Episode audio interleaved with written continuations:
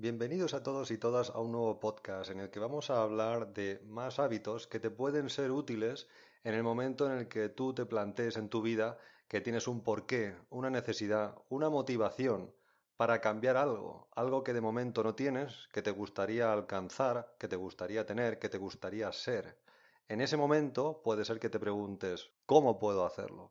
Pues precisamente estos hábitos te pueden arrojar algo de luz o información, al menos es nuestro deseo, para que tengas más claro cómo puedes llegar a dar ese cambio que necesitas o que quieres. Vamos allá. La primera idea que te sugerimos para que conviertas en un hábito es la de ser decidido y orientado hacia las acciones. Es sencillo entender por qué es importante ser decidido y orientado hacia las acciones. Y es que cuando uno es lo contrario a esto, atrasa los asuntos o las cosas que tiene que hacer, a su vez atrasa los resultados que podría conseguir y, por supuesto, atrasa su propio progreso. Hay dos cosas básicas de las que todos nos damos cuenta. Y es que la formación, el aprendizaje, la enseñanza, el conocimiento, todo aquello que nos prepara, nos ayuda para tener más probabilidades de éxito, nos da una ventaja, pero lo único que nos da resultado son nuestras acciones, nuestros actos, nuestros hechos son los que nos ayudan a ver y a que nosotros mismos nos demostremos si estamos adquiriendo esa maestría, ese saber hacer que vamos buscando, que vamos persiguiendo para poder llegar a conseguir nuestros objetivos. Solo por poner un ejemplo, imagínate una persona que se prepara para un examen, ¿vale? Un examen como el de selectividad, por ejemplo. Está mucho tiempo preparándolo, leyendo, releyendo, preparando resúmenes, en fin, preparándolo a conciencia. Luego llega el momento del examen y no se presenta. No se presenta voluntariamente, porque no le da la gana, porque no quiere, porque no se atreve a pasar a la acción. ¿Nos podemos imaginar el sentimiento que puede tener esa persona de frustración, entre otras cosas? Pues precisamente eso es lo que queremos evitar en nuestra vida. Si hay algo por lo que a pesar de que nos estamos preparando, estudiando, releyendo, formándonos, eh, al final resulta que nos falta dar ese paso a actuar, pasar a la acción, y por cualquier motivo que tenga que ver con el miedo o por otro tipo de cosas que nos frenan, emociones negativas o creencias negativas hacia nosotros, nos quedamos estancados precisamente en eso, en el conocimiento. Tengo mucho conocimiento de, me he preparado mucho para esto, pero a la hora de la verdad no termino de dar el paso. Pues eso es precisamente lo que queremos evitar. Y no solo hablando de evitar, ¿cómo hago para ser decidido entonces a actuar? Pues aquí te sugeriré una cosa. No lo intentes. Hazlo. Intentar es un gesto de intención.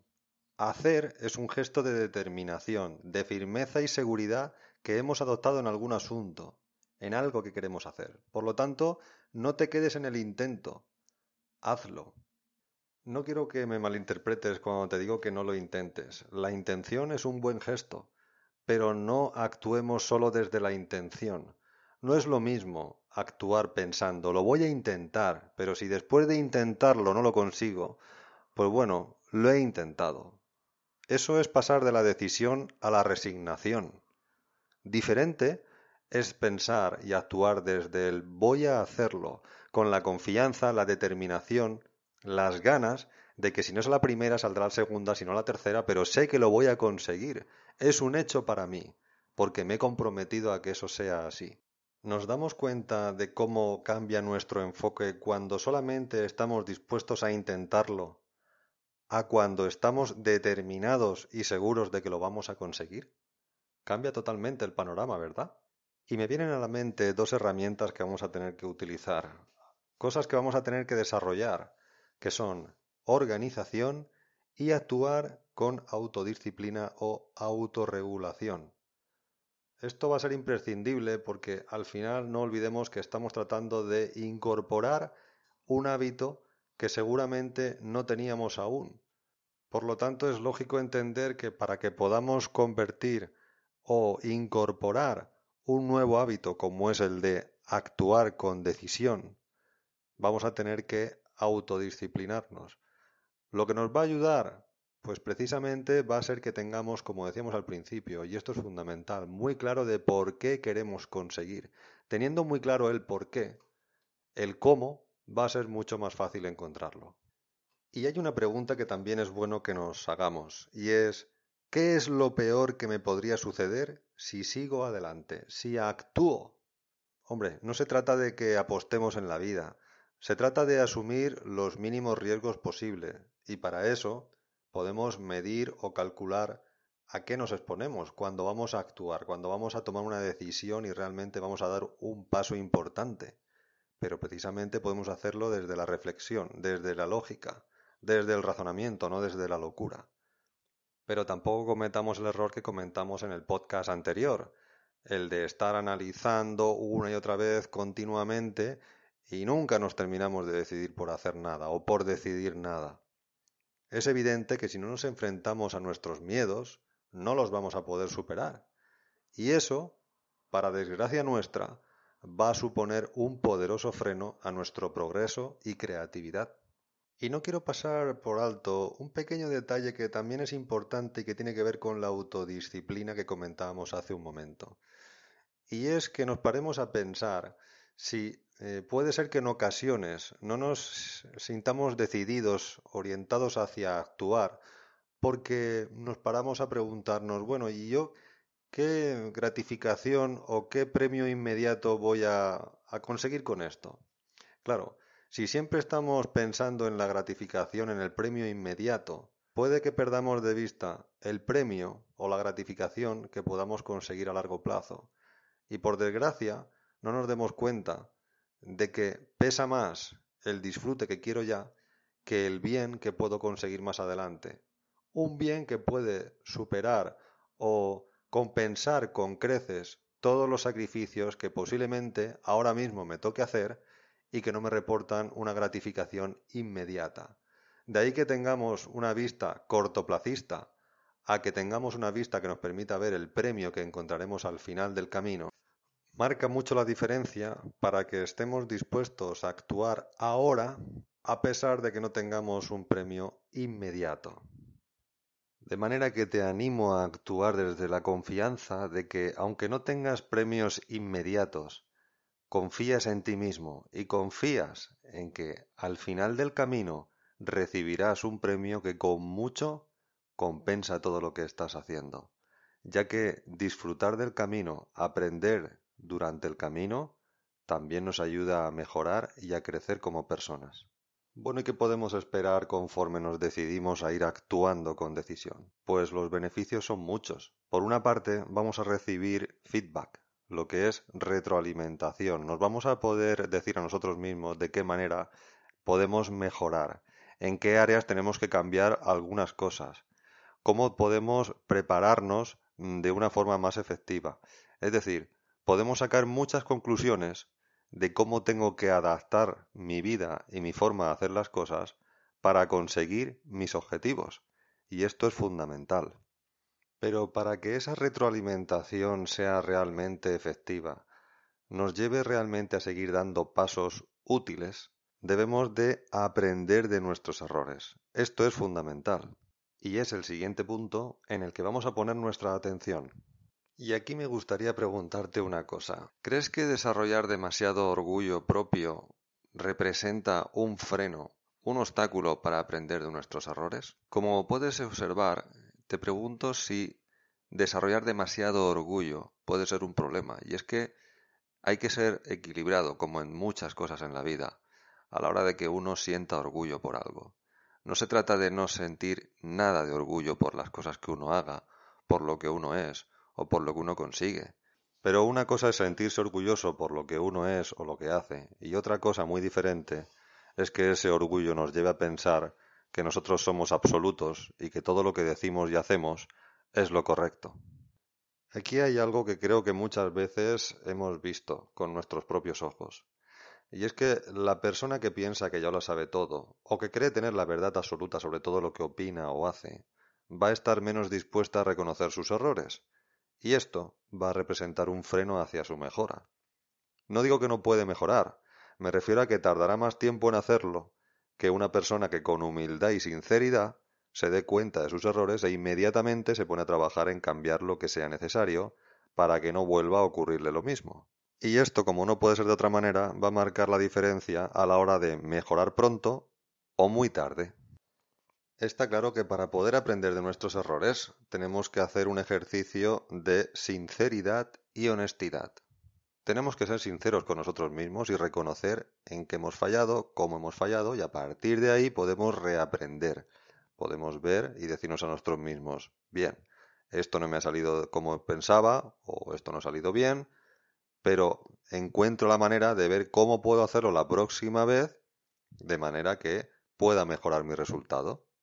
Y es en ese momento en el que nos sinceramos con nosotros mismos, en el que es bueno también que nos paremos a pensar si existe algún miedo interno, alguna creencia nuestra, que tal vez eso es lo que no nos ha permitido conseguir los resultados que esperábamos, es lo que no nos ha permitido conseguir lo que deseábamos.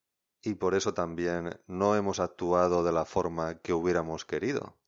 Hay dos frases que me gustan mucho porque destacan la recompensa que hay detrás de aprender de los errores, de vencer el miedo al fracaso. Una tuvo lugar cuando un discípulo de Thomas Alva Edison le preguntó por qué persistía en construir una bombilla, si después de más de mil intentos no había conseguido más que fracasos. Edison respondió No son fracasos. He conseguido saber mil formas de cómo no se debe hacer una bombilla.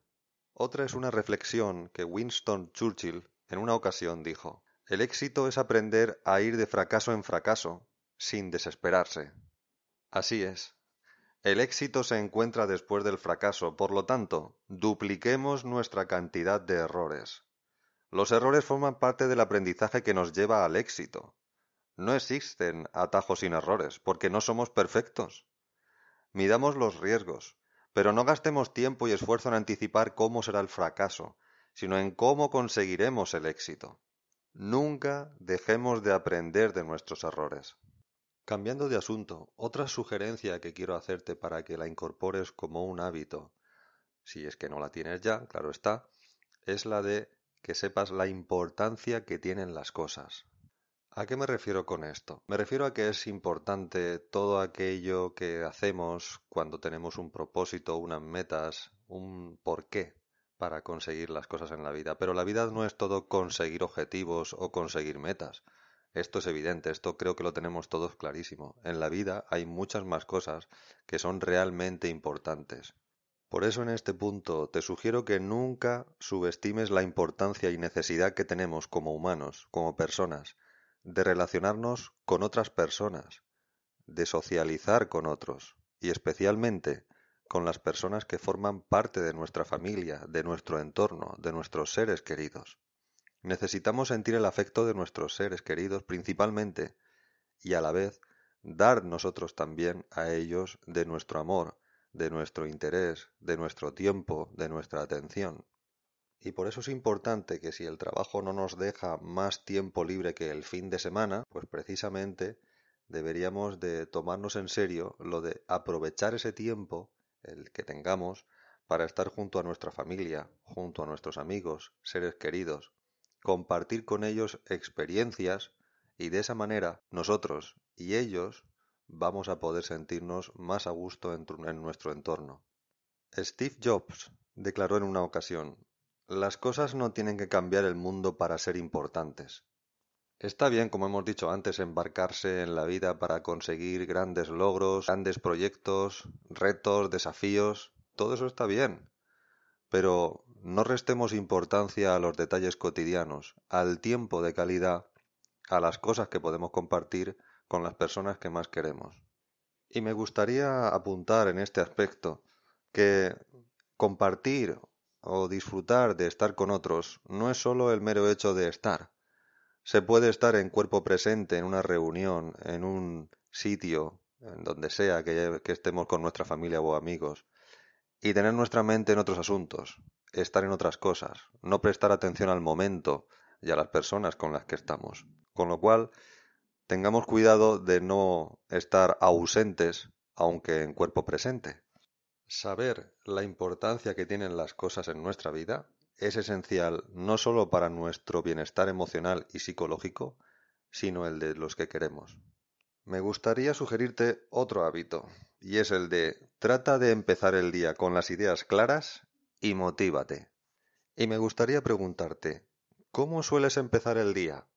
Te pregunto esto porque cuando te levantas con el tiempo suficiente antes de empezar con tu rutina o trabajo, puedes empezar el día haciendo aquello que realmente te guste. Me refiero a hacer, leer, ver o escuchar aquello que te apasione, que de verdad te guste.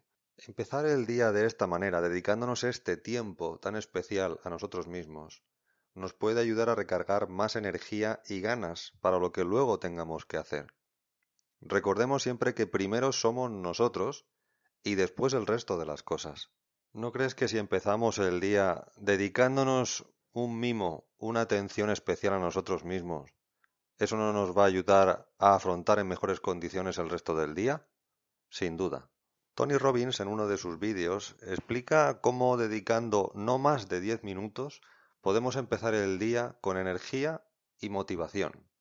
Primero nos sugiere que nos sentemos en un sitio cómodo para oxigenarnos, llenar de aire nuestros pulmones, expulsar ese aire y que estemos relajados, con los ojos, si puede ser cerrados, para que no estemos distrayéndonos con cualquier otra cosa que esté a nuestro alrededor y de esa manera podamos centrarnos en nuestra respiración para, como digo, oxigenar bien nuestro cuerpo. Después nos sugiere que tratemos de recordar, de que traigamos a nuestra mente algún recuerdo de cualquier momento, situación o experiencia que hemos tenido que realmente nos haga ser agradecidos. Es decir, que nos demos la oportunidad de sentir ese agradecimiento, esa felicidad, o esa satisfacción de esos momentos que hemos podido compartir o que tal vez hemos vivido solos, momentos que realmente han sido importantes para nosotros.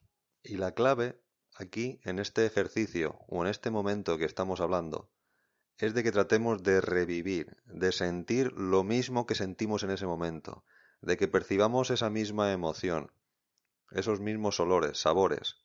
En definitiva, todo aquello que hizo que fuera especial para nosotros y que se haya quedado grabado en nuestra mente. Después de darnos esos minutos en los que revivimos esos momentos tan especiales y en los que damos las gracias, nos sentimos agradecidos hacia la vida, pasamos a los siguientes minutos en los que vamos a hacer lo siguiente. Y nos vamos a enfocar en qué tipo de personas vamos a ser durante el día, y qué cosas vamos a hacer durante el día que no solo aporten valor y significado a nuestros propios intereses, sino a qué vamos a aportar para el provecho y el bienestar de otras personas. No sé si esta forma de empezar el día te puede resultar útil. La verdad es que hay mil maneras, creo que tantas como personas, de poder empezar el día recargando nuestra energía y motivándonos. Tan solo quería dejarte un pequeño botón de muestra de lo que te puede ser útil. Pero sí que al menos pretendía hacerte ver que si nos dedicamos un pequeño momento en el día, cuando lo empezamos, con ese ritual que mejor tú adaptes o que mejor entiendas que te beneficia, al menos nos ayuda a tener una claridad de pensamiento de quiénes somos, de lo que vamos a hacer, de a dónde nos dirigimos, de qué esperamos de ese día y de cuánto o de qué estamos dispuestos a hacer precisamente para poder cumplir, para poder lograr todo aquello que realmente nos gusta, todo aquello que esperamos y que nos da realmente satisfacción. Y eso puede marcar la diferencia entre empezar el día con la orientación y la intención que nosotros queremos darle a nuestra vida, o empezar el día en modo piloto automático en el que desayuno y me pongo a atender la rutina.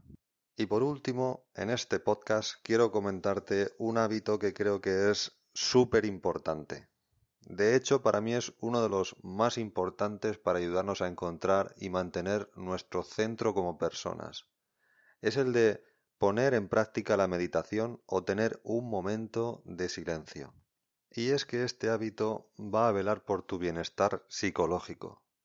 Con las vidas tan ajetreadas que casi todos solemos tener, es muy importante que saquemos 20, 15, 10, incluso 5 minutos al día para meditar o, aunque solo sea estar en silencio, para apartarnos de todo el ruido, del estrés, de esa jaula de grillos que a veces llevamos en nuestra cabeza a lo largo del día. Los beneficios de la meditación a estas alturas están ya más que demostrados y estudiados. Y si no quieres meditar por la razón que sea, o te cuesta mucho, al menos procura estar relajado y en silencio durante unos minutos, solo concentrándote en tener una respiración tranquila y pausada, consciente de cómo tu cuerpo se va relajando poco a poco, mientras no piensas o tratas de no pensar en nada, sin juzgarte, sin traer a tu mente ningún tipo de situación que realmente te pueda perturbar. Solamente en ese momento estás tú, tu respiración y la sensación que percibes de tu propio cuerpo conforme respiras y te relajas.